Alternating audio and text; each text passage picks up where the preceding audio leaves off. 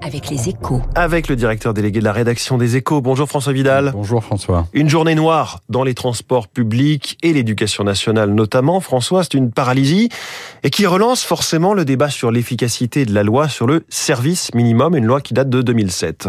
Oui, mais depuis 2015, on vit sur un mythe, hein, François. Cette loi n'a jamais garanti un service minimum en cas de grève dans, les, dans le secteur public, contrairement à ce que disait euh, Nicolas Sarkozy à l'époque.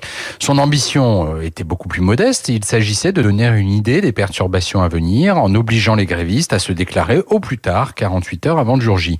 Et cet objectif a été atteint. Mais en cas de conflit de grande ampleur, ce texte est inopérant. Hein, il ne permet pas d'imposer un service minimum. On a pu le constater lors de la grève très suivie des contrôleurs de la SNCF à Noël. On va le constater encore aujourd'hui. Et tant que la législation restera en l'état, les Français seront à la merci de mobilisations massives dans les transports ou l'énergie notamment. Mais alors pourtant, lors des grèves dans les raffineries à l'automne, le gouvernement avait réquisitionner des salariés pour faire tourner certains sites. Oui, mais parce que la pénurie de carburant faisait peser une menace sur la sécurité nationale et portait atteinte à l'ordre public. C'est le seul cas dans lequel il est aujourd'hui possible de limiter le droit de grève qui, rappelons-le, est un droit constitutionnel. En fait, il existe désormais un large consensus pour estimer que le blocage du pays par quelques milliers de grévistes n'est plus acceptable, mais la voie est étroite pour faire bouger les choses.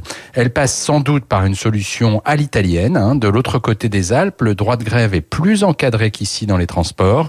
Les préavis doivent être déposés dix jours avant la mobilisation et surtout, les salariés ne peuvent pas faire grève pendant les périodes de fort trafic, c'est-à-dire pendant les vacances scolaires pour l'essentiel.